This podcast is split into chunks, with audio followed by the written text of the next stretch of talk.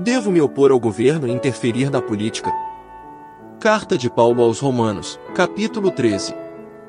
Comentário de Mário Persona.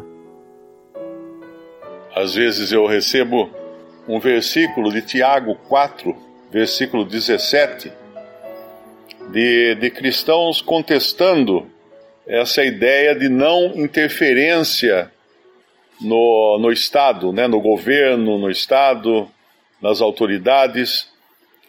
Então eles usam esse versículo, Tiago 4,17. Aquele, pois, que sabe fazer o bem e não o faz, comete pecado.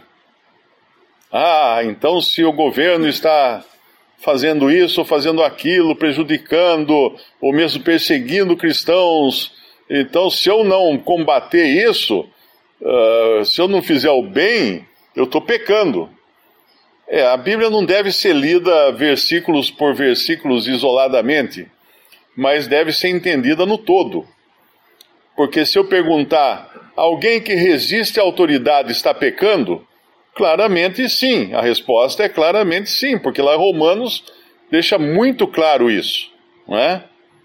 Mas então, o que, que eu vou fazer? Eu vou fazer o bem, desde que isso não transgrida uma outra indicação que eu tenho na palavra de Deus, que é a de obedecer à autoridade.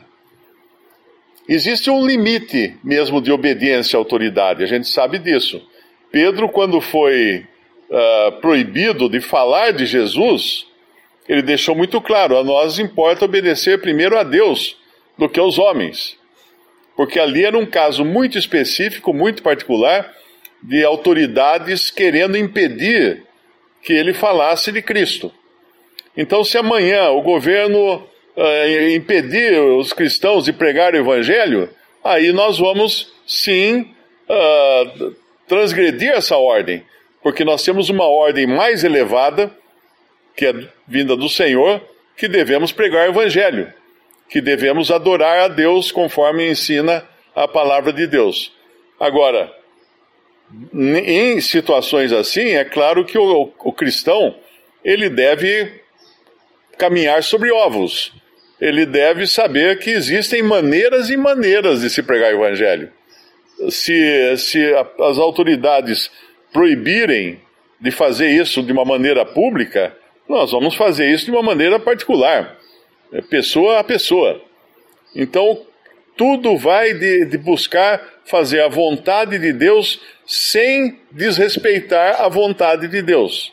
Se nós temos uma ordem lá em Romanos 13 de nos sujeitarmos à autoridade e nós temos uma ordem do Senhor de pregar o Evangelho, bom, então nós vamos fazer isso de uma forma que não desrespeite a autoridade. E talvez, às vezes, até secretamente, porque a ordem que o Senhor deu foi maior do que vem de uma autoridade mais elevada, né? Podemos até ler onde Pedro fala em, em Atos capítulo 4, Atos capítulo 4, versículo 18, versículo 17.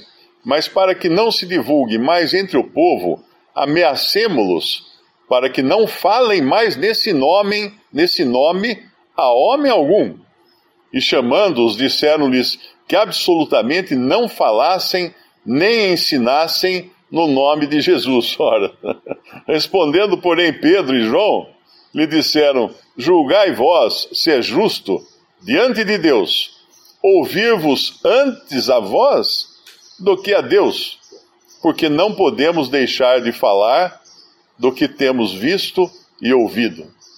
Então, essa atitude tiveram também muitos mártires que acabaram pagando com a vida essa obediência a Deus e a Sua palavra, porque pregavam contrariamente à, à ordem das autoridades, que proibia que pregassem. Isso você tem ao longo de toda a história e ainda hoje em países como Coreia do Norte, uh, mesmo China, uh, Arábia Saudita, onde é proibidíssimo pregar o evangelho, Arábia Saudita. Uma vez eu escrevi para um, um, uma pessoa responsável numa numa faculdade na Arábia Saudita, porque uma pessoa, uma brasileira que era casada com um árabe, me escreveu dizendo que ela não conseguia acessar o meu site lá na Arábia Saudita. Então eu escrevi para o responsável pela, de, de TI lá da, da faculdade, né? E ele respondeu que realmente eles, eles bloqueavam sites cristãos. Era proibido eles, sites cristãos aparecerem nas buscas na Arábia Saudita. Então existe isso, existe esse bloqueio, existe essa proibição, e você não vai sair na rua de, de uma cidade da Arábia Saudita distribuindo folhetos, pregando o evangelho, falando de Cristo para as pessoas, porque lá é proibido.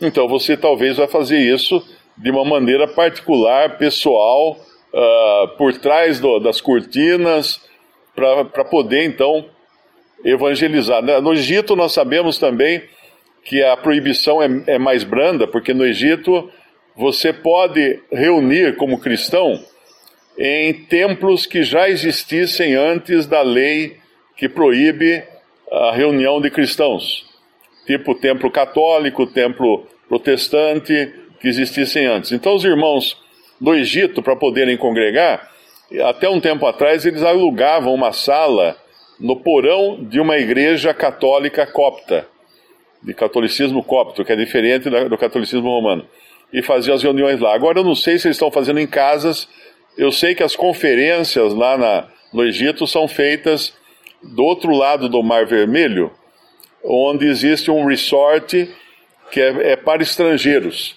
Então, nesse resort, a, a, lei islâmica não vale. Eles podem, então, se reunir lá, eles podem pregar, eles podem falar de Cristo.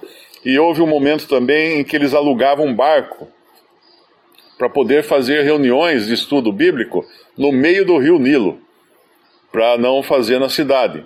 Então, em cada, cada país, os cristãos têm que ser criativos na maneira como vão adorar a Deus e como vão divulgar a sua palavra. Os irmãos do Butão, o Butão é um país extremamente budista, onde o cristianismo também é perseguido. Então o que eles fazem? Eles fazem uma conferência todos os anos, mas para fazer as conferências, eles atravessam a fronteira da Índia e fazem numa cidade da Índia essas conferências e convidam os irmãos do Butão para irem até lá e também os irmãos da Índia participam dessa, dessas conferências. Então o cristão ele, ele tem que rebolar, ele tem que se adaptar para poder continuar uh, professando a sua fé sem bater de frente com as autoridades. Essa é a questão. Sem bater de frente, porque o que, o que aconteceu, por exemplo, aqui no Brasil, no começo do, de 2023, foram cristãos ou, ou pessoas que se denominam cristãs desafiando os poderes constituídos.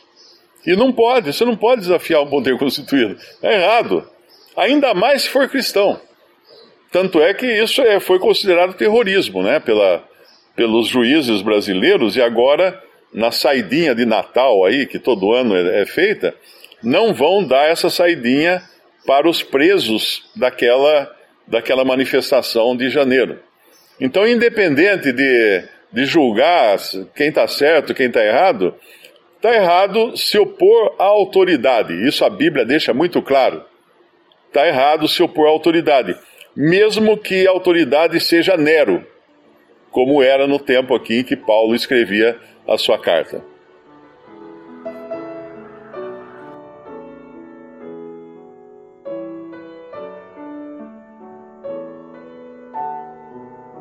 Visite respondi.com.br.